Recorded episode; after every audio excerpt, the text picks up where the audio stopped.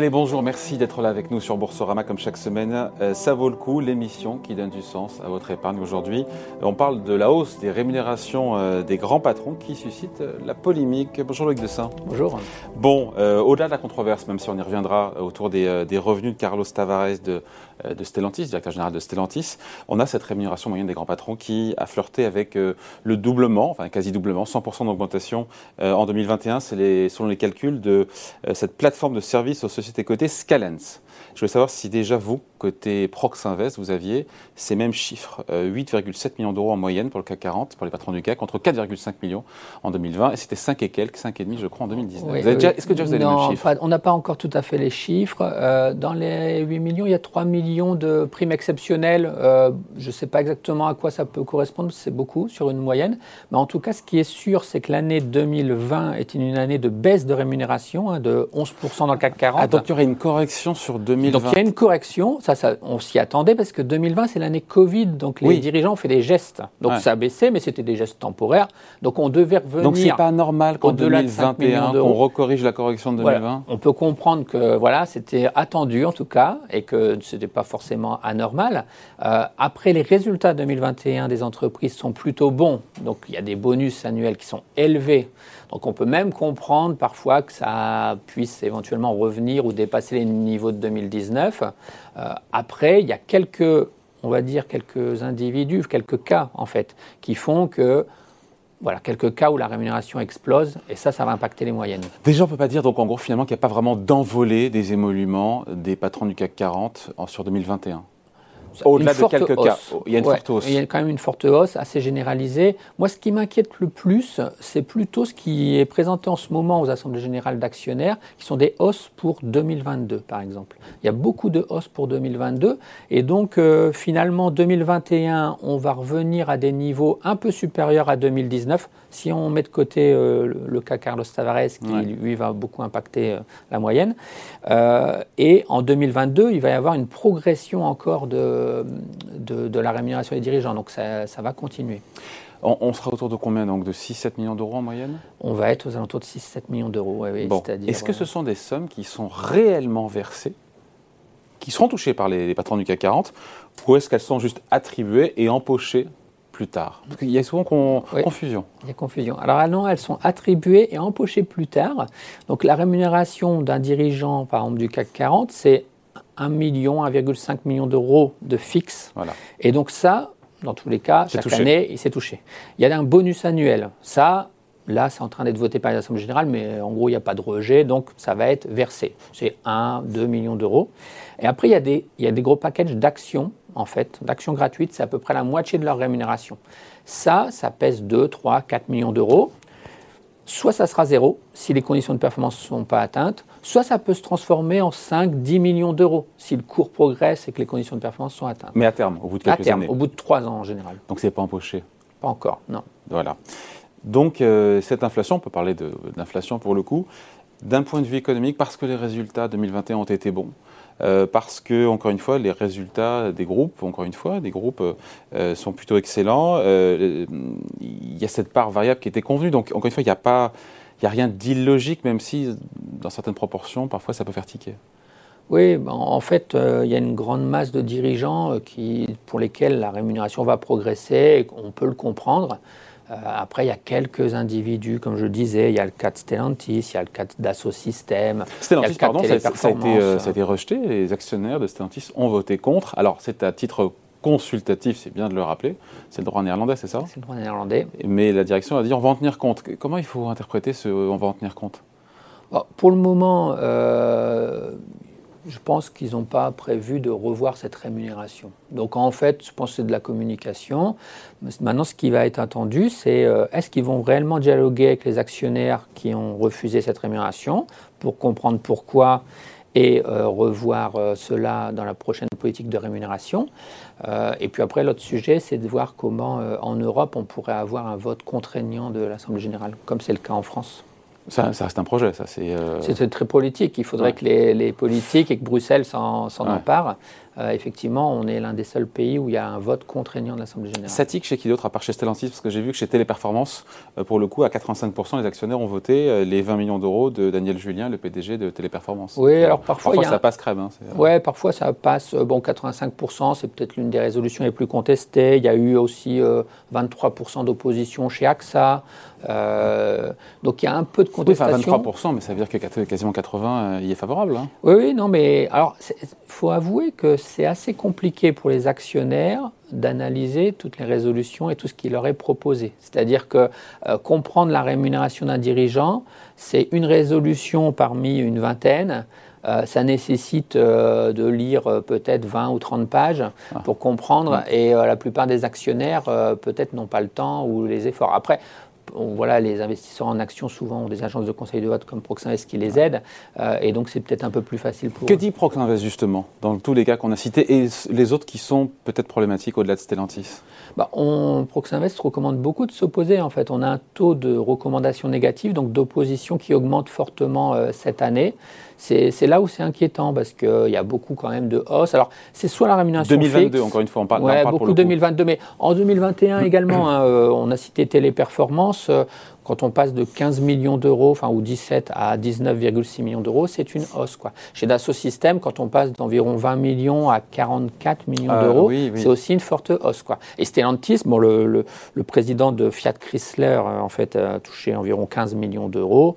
Euh, il passe à, et là, on passe à 66 en fait, si on, si on regarde. Les résultats de Stellantis, il faut le rappeler, sont excellents, avec une, marge qui rappelle le luxe, enfin le luxe, le premium, en, le luxe en automobile, bien sûr, les voitures de prestige Quoi, oui, tout à fait. Euh, tout à fait. le, après, la question, c'est de savoir combien on rémunère un dirigeant dont les résultats sont excellents. Voilà. Euh, voilà. Et en fait, en général, euh, un dirigeant, on lui donne 1 ou 2 millions, 2 millions d'euros de bonus annuel si ses résultats sont très bons, et on lui donne un package d'actions qui fait qu'au bout de 3 ou 5 ans, comme les résultats finalement dans le temps sont très bons, euh, il va toucher chaque année un gros paquet d'actions, vous voyez. Euh, là, chez Stellantis, le bonus annuel, c'est pas 1 ou 2 millions d'euros, c'est 7,5 millions d'euros. Donc là, c'est vraiment beaucoup. Et le paquet Ce sont les standards américains, quelque part. Ce sont les standards américains. Euh, d'ailleurs. D'un groupe qui est mondial en même temps. Hein. Le groupe est mondial. Chez Stellantis, c'est clair que désormais, le, le groupe est mondial. et en fait, il y a un gros paquet qui sera non récurrent, qui ne va pas se répéter en fait. Ah. Quand on dit euh, euh, il va y avoir une mise en œuvre d'un plan avec des critères de performance ou ce qu'ils appellent des milestones, donc des étapes à atteindre euh, d'ici d'ici plusieurs années, ça, ça sera c'est pour une fois, c'est parce que la fusion vient de se faire, et donc ils vont regarder sur cinq ans comment ça se passe. Et euh, par exemple, il y a une partie du plan, c'est un maximum de 50 millions d'euros. Euh, voilà, donc c'est là où c'est assez exceptionnel parce que d'habitude, les entreprises ou les conseils d'administration se contentent de donner euh, quelques millions d'euros chaque année. là, en fait, on est plutôt sur effectivement une rémunération totale de 66 millions d'euros qui risque de redescendre vers les peut-être 12 millions d'euros, vous voyez, annuellement. Mais, mais ce qui me ce qui est assez étrange, vous voyez, c'est que la rémunération de Carlos Ghosn, par exemple, autrefois choquait. Alors, il avait 6 millions d'euros de Renault, 9 millions de Nissan. Donc, on était environ à 15 millions d'euros. Euh, là, on, passe à 66 millions d'euros. Et euh, bon, ça choque bien sûr toujours, euh, parce qu'il y a ce rejet de l'Assemblée générale. Mais quelque part, il va redescendre, je pense, vers les 12 millions d'euros annuels, d'après sa politique de rémunération. Et là, on, est moins choqué, quoi, en fait. Est-ce que c'est pas étrange, encore une fois, on est dans cette émission, ça vaut le coup, l'émission qui donne du sens à, l'épargne, de voir beaucoup de, plus en plus de groupes nous parler de responsabilité sociétale, euh, voir euh, voilà, il y a ça. Donc, et puis en même temps, euh, des managements qui demandent aux équipes de faire des efforts, euh, notamment, notamment, en matière de salaire, pour ensuite s'appliquer des hausses de rémunération qui sont, euh, qui sont élevées hein, pour mmh. certains. Bah, la, vraie responsabilité sociétale, en fait, quelque part, moi je l'observe chez Thales, par exemple. Chez Thales, on nous propose une hausse de 6% de la rémunération de M. Kane. On nous explique que les 6%, ça correspond à la hausse dont ont bénéficié les salariés depuis la dernière fois mmh. qu'il avait été augmenté. C'est là qui cache la forêt oui, Parce que là, pour le coup, on n'a rien à dire. Oui, bien sûr. Euh, parce qu'il y en a d'autres dans ce cas au niveau du CAC 40 Non, pas beaucoup, en fait. Pas beaucoup. Euh, alors, il y a beaucoup de rémunérations qui ne bougent pas. Et puis, finalement, quand le mandat est renouvelé, là, il y a une forte hausse. Quoi. Donc, oui, non, non, ça ne bouge pas beaucoup. C'était malheureusement un des objectifs de la loi Pacte depuis la loi Pacte, on a beaucoup plus d'informations sur ce qu'on appelle le ratio d'équité, c'est les écarts de rémunération entre le PDG, enfin le numéro 1, et les salariés. Ah, et, on nous explique l'évolution des, bon, des, comparer des salaires par rapport à la rémunération des dirigeants. Et ce qu'on peut s'apercevoir, c'est que très souvent, la rémunération des dirigeants, elle augmente plus vite que celle des salariés et donc, ce n'était pas l'objectif. L'objectif de la Pacte était plutôt de, redonner plus un, sens collectif au, projet et puis, et puis finalement lui donner plus de responsabilité sociale. Après, ce C'est un échec de ce point de vue-là. Oui, c'est un, échec. Après, le, côté positif, c'est que les rémunérations sont de plus en plus basées sur des critères également extra-financiers moins purement financières. Euh, en moyenne, combien? Quelle est la part? Encore une, une rémunération du général, CAC 40 En général, désormais, peut-être 20, peut-être 20 et 30 on, voit même sur les actions gratuites. Ça va dans le bon sens, ça Non, ça va dans le bon sens. Euh, il y a notamment les émissions de carbone de plus en plus dans la rémunération des, dirigeants. Après, euh, là, chez les investisseurs et les actionnaires, il y a un vrai travail à faire pour vérifier que ces critères sont réellement exigeants. Donc, et là, on peut avoir des doutes. parfois, les niveaux d'objectifs sont insuffisants. Sur les émissions de carbone, euh, on peut aussi avoir des discussions sur le périmètre qui est pris en compte. Enfin, voilà, il y a encore beaucoup de travail à faire.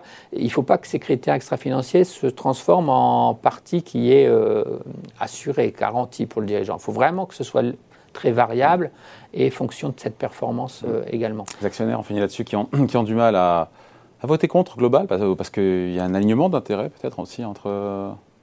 Oui, alors la direction et puis euh, les actionnaires Disons qu'il y, a beaucoup d'actionnaires différents, j'ai l'impression, et de beaucoup de sensibilités différentes. Euh, c'est sûr que les investisseurs dits responsables euh, vont avoir plus tendance à s'opposer, en fait. après, l'actionnariat des grandes sociétés françaises, il, par exemple, il est très international. et la vision, par exemple, des investisseurs en Europe est différente de la vision des investisseurs américains, par exemple. Donc, en Europe, on va faire très attention aux conditions de performance, conditions de performance extra-financière et niveau de rémunération.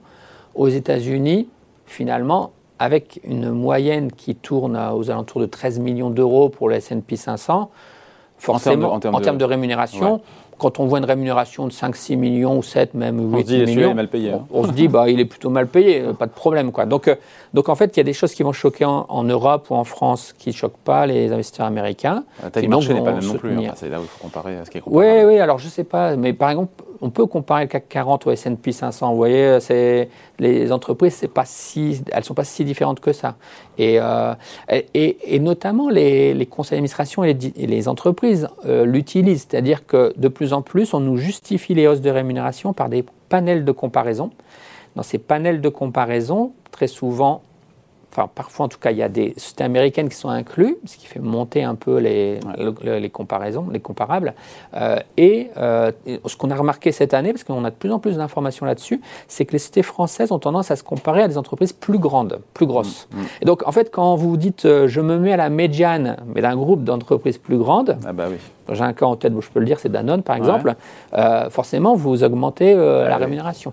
Ou parfois vous pouvez avoir un groupe qui est très bien constitué, mais où la société assume vouloir être un peu au-dessus du troisième quartile. Alors au-dessus du troisième quartile, vous êtes plutôt dans ceux qui sont les plus payés, c'est le cas de Vinci par exemple, donc vous assumez euh, avoir une rémunération un peu supérieure en fait à ce que vous devriez toucher en fait. Allez, merci beaucoup. Explication, éclairage signé Loïc Dessin, directeur général de Prox Invest. Merci beaucoup. Merci. Et ça vaut le coup, revient la semaine prochaine sur Boursorama.